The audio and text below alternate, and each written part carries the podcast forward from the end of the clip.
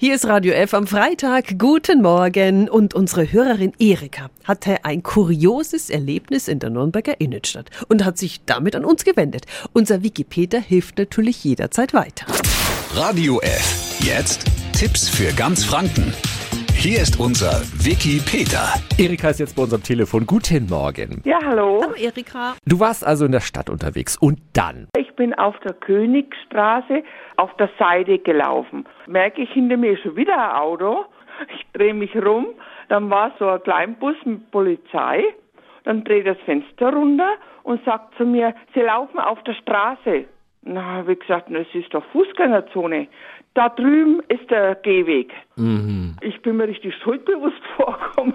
Und jetzt ist meine Frage, ist es jetzt Fußgängerzone oder nicht? Es geht also um den Bereich ab dem Künstlerhaus bis zur Mauthalle, der seit vergangenem Sommer von einer Autostraße in eine Fußgängerzone umgewandelt wurde. Wir fragen mal nach bei Robert Sandmann vom Polizeipräsidium Mittelfranken. Guten Morgen. Wunderschönen guten Morgen. Was sagen Sie zu dem Vorfall? Wer war denn jetzt im Recht? Also im Grundsatz muss man festhalten, die Fußgängerin hatte natürlich recht. Das ist jetzt dort Fußgängerzone, auch wenn die Fahrbahn noch so ausgestaltet ist wie eine Fahrbahn. Und dann ist also primär da der Fußgänger unterwegs.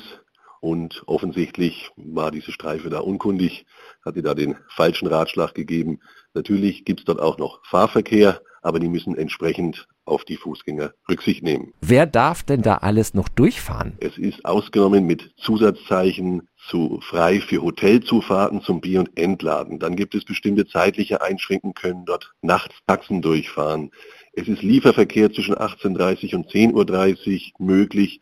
Private Stellplätze müssen noch angefahren werden können, weil es die vorher gab, aber immer unter der Prämisse, es ist eine Fußgängerzone. Und das heißt Fuß vom Gas und der Fußgänger hat Vorrang.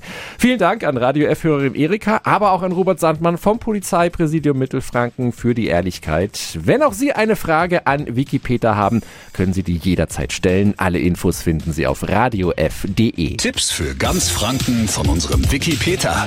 Täglich neu in Guten Morgen Franken um 10 nach 9. Radio F.